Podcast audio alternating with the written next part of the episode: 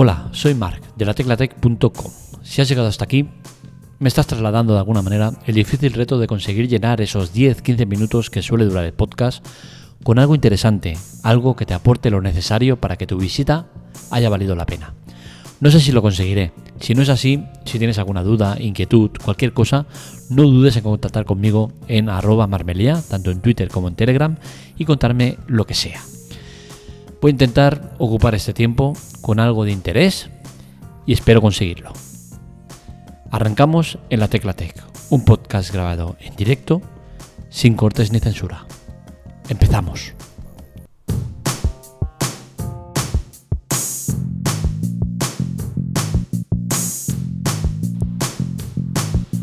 Hoy tratamos un tema delicado y es que al final cuando hablamos de muerte entiendo que hay mucha gente que es aprensiva, que no quiere oír hablar del tema y menos cuando vamos a hablar de la muerte de un bebé. Es un tema que es delicado, entiendo que hay que tratarlo porque es importante dado lo que ha pasado y evidentemente desde la vertiente tecnológica no vamos a movernos de, ese, de esa finalidad, ¿no? el intentar eh, tocar la parte tecnológica, que en este caso la tiene, y veréis cómo eh, el tema es complicado y de difícil solución. Este tema lo vamos a tratar con extrema cautela y no solo por el simple hecho de, contener la muerte de un, de un, bebé, que es algo desagradable de por sí, sino porque está en manos de los tribunales y es un tribunal el que tiene que determinar hasta qué punto la demanda de la madre eh, pues es eh, veraz o si por lo contrario no tiene nada que ver. Yo entiendo que sí, ¿vale? Que sí que debe tener algo que ver y es que la madre argumenta que eh, el hospital no la avisó de que estaba sufriendo un ataque hacker y que podría tener derivación en los problemas que tuvo el hijo, que venía con el cordón atado al cuello. entiendo que sí que puede ser, ¿no? Porque al final un hospital eh, usa mucho la parte tecnológica y seguramente entre departamentos mediante eh, informática pues se van pasando los casos y tal, ¿no? O sea que quizás sí que ha habido una mala praxis y ha dado como consecuencia que el bebé, seis meses después de, haber nacido con estos problemas de falta de oxígeno, pues haya muerto. Veremos hasta qué punto eh, esto se cumple, los requisitos para que sea eh, dado como, como, una negligencia por parte del hospital, yo sinceramente espero que sí, ¿no? Porque es que al final el dolor de una madre, yo entiendo que esta denuncia, eh, eh, más que la finalidad económica, debe tener como, como finalidad el, que cambie el protocolo, ¿no? Y que a un hospital, si se le hackea, pues los pacientes que entren eh, pues se valore si realmente pueden estar ahí o deberían estar derivados a otro hospital. El ataque hacker como sí en sí es eh, lo que nos importa y aparte evidentemente de la muerte de bebé, ¿no? Pero nos queremos centrar en el ataque eh, hacker y es que a mi modo de ver este tipo de ataques deberían ser considerados como terroristas y, quizás os puede sonar exagerado, ¿no? Pero es que estamos hablando de un sitio que debería ser sagrado, un sitio donde no debería eh, haber ni cerradura para abrir la puerta, o sea, que tendría que ser un sitio eh, inexpugnable, o sea, es que nadie debería hacer absolutamente nada ahí. Malo, evidentemente digo, ¿no? Es un sitio donde la gente va a ser tratada, a intentar que la curen. Y lo que no puede ser es que venga un hacker y secuestre el hospital y pida un rescate para, para liberarlo y que se pueda seguir accediendo a las fichas y a todo lo demás, ¿no? Porque al final los hospitales se, generan dos tipos de problemas. Por un lado tenemos el de los hackers que lo que buscan es interceptar la información de los pacientes. Se ha dado muchísimos casos en los cuales eh, pues lo que hacen es conseguir los datos de los pacientes para luego venderlos en la dark web eh, o eh, liberarlos bajo, bajo una petición de económica. ¿no? Y por otro lado tenemos el de secuestro, que esto es más bestia, eh, del propio sistema mediante ransomware y lo que hacen es eh, secuestrarlo de manera que no se puede usar hasta que ellos lo liberen. Y esto es lo que me parece realmente grave, ¿no? porque al final lo otro, pues bueno, es muy grave, pero al final entra en, la, en el sistema de seguridad que tenga cada, cada, cada centro, cada sitio. Pero es que lo otro, si vulneran la seguridad y te, y, te secuestran el sistema eh, informático, lo que pasa es que nada en el hospital va a funcionar correctamente. los pacientes se van a poder ser atendidos, cierto, pero es que todo ya cada vez está más informatizado y debemos todavía informatizarlo más, ¿no? Debemos dar el salto a informatización total, que los eh, médicos vayan con tablets eh, donde eh, se hagan los informes y el otro departamento que vaya a, ver al paciente ya tenga el informe al momento, que se quite el papeleo, que se quite todo eso, ¿no? Y, con este tipo de ataques lo que hacemos es retrasar todavía más algo que ya muchos están ya, ya han dado ese paso, ¿no? Entonces creo que eh, por eso digo que el tema debería ser tratado como eh, atentado terrorista y debería caerles penas eh, brutales en el caso de ser pillados, que en la mayoría de casos no se les pilla encima, que es más triste todavía, ¿no? Pero desde luego algo hay que hacer porque esto es una locura, ¿no? Creo que departamentos como hospitales, centros de salud, eh, bomberos, policía, todos estos deberían ser sitios inexpugnables, sitios donde no se pudiera acceder de ningún tipo de las maneras y, que no se permitiera eh, la gente poder atacarles. Y en el caso de que el ataques, que, que se les pudiera coger y caerles una pena ejemplarizante, una pena enorme. Creo que es la única manera de acabar con, con una lacra que es eh, esta de secuestrar un hospital y eh, pedir un rescate para, para, liberarlo y que pues, se puedan atender correctamente a los pacientes.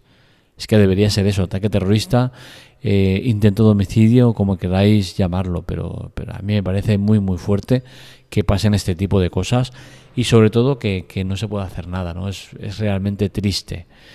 Puesto que el Internet es como es y que dudo que se pueda llegar a hacer algo contra este tipo de ataques, Creo que los hospitales, especialmente, que es el sitio donde más nos preocupa, deberían tener un sistema alternativo eh, para este tipo de ataques. Es decir, eh, podríamos poner, por ejemplo, eh, dispositivos móviles que, que puedan mensajearse con mensajes de texto que son más difíciles de interceptar o algún sistema similar que permita el que en caso de que se secuestre tener una alternativa para poder tratar a los pacientes. Es cierto que no vas a poder acceder a información importante de los pacientes en sí, pero al menos sí que podrás tener una coordinación dentro del hospital para eh, todo aquello que se haga eh, sea eh, informado correctamente mediante sistemas informáticos.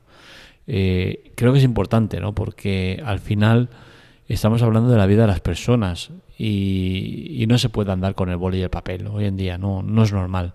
Entonces, necesitamos una alternativa viable a, que pueda caer o se pueda secuestrar el sistema informático y tengas que encontrar una solución. Sí que eh, entiendo que eh, esto sería factible y al menos no sería una solución definitiva, pero sí que sería un parche hasta que se consiga solucionar el problema de, del hackeo en sí, ¿no? Eh, otra solución, evidentemente la que siempre tratamos, la ID única. Creemos que es la mejor manera para acabar con todas estas locuras. Eh, acabaría, por ejemplo, con el tema del secuestro de datos personales de los pacientes, ya que esa ID única lo único que daría es al hospital acceso a un número identificativo y ya dentro de ahí se solicita a la central donde estén todas las IDs únicas, donde esté toda la información que sea protegida y eh, de esa manera eh, se consigue una eh, mayor seguridad, ¿no? Es decir, tú en el hospital solo tendrías acceso a la ID única y esa ID única, al darle con las credenciales correctas, te deriva a la información que está guardada en un sitio seguro. este sitio seguro sería independiente y no tendría nada que ver con el hospital. Entonces, al final, creo que es un sistema que, que facilitaría mucho las cosas y haría que al menos los hackers no tuvieran la necesidad o eh, la, las ansias de querer robar información sensible eh, que hay en los hospitales, ¿no? porque al final el hospital tiene información demasiado sensible y la tiene expuesta por mucha seguridad que ponga, ¿no? datos personales, dirección, eh, enfermedades, teléfono, de todo, ¿no? entonces son datos demasiado importantes como para tenerlos a poco o mal recaudo. ¿no? En España existe un organismo que se llama el CNPIC que se encarga de proteger las infraestructuras eh, consideradas críticas. En este caso, eh, los hospitales serían considerados eh, infraestructuras críticas Y es curioso porque el año pasado el Hospital de Torrejón, en la Comunidad de Madrid, sufrió un ataque de este estilo. Al ser considerado un edificio crítico, el, CNPIC eh, debería haber actuado con todo el peso de la ley y, condenar eh, de una manera ejemplarizante a los que hicieron el ataque. Pero claro, como no los consiguieron localizar, pues no se pudo hacer nada. Entonces al final, esto lo que nos da a entender es que existe un protocolo de actuación contra este tipo de ataques, pero eh, el protocolo no sirve de nada porque no se consigue enganchar a los que lo han provocado. Entonces, como va a ser muy difícil conseguir que esto pase, pues hay que buscar una alternativa. Alternativa a que ya tú seas hackeado y tengas la posibilidad de eh, operar, aunque sea medio gas, pero que no puedan suceder casos como el de la mujer esta, ¿no? que tiene un bebé, que hay complicaciones durante el parto y que podría ser que eh, hubiera negligencia por parte del hospital al no poder haberse coordinado entre los departamentos para eh, conseguir que ese niño naciera sin estos problemas de falta de oxígeno. Como decimos, el niño murió a los seis meses, después de, imaginaros, seis meses de una larga lucha contra eh, la muerte y al final eh, se lo llevaron. Eh, hasta aquí el, tema de hoy, el podcast de hoy. Espero que os haya gustado. Ya sabéis que esta y otras noticias las encontráis en lateclatec.com. Para contactar con nosotros, redes sociales, Twitter y Telegram en arroba lateclatec. Podéis seguirnos ahí. Tenemos el canal con muchas cosas que vamos poniendo. También podéis contactar conmigo directamente en arroba markmelea, tanto en Twitter como en Telegram. Eh, lo de siempre, la promoción. Eh, si os ha gustado el podcast, si os gusta la web, es importante que nos ayudéis. La manera de ayudarnos es mediante Amazon. Amazon es nuestro cliente de referencia eh, y nos ofrece varias posibilidades. Por un lado tenemos lo de las compras eh, que hagáis en Amazon. Antes de comprarlo me decís el producto y en menos de un minuto os hago el referido.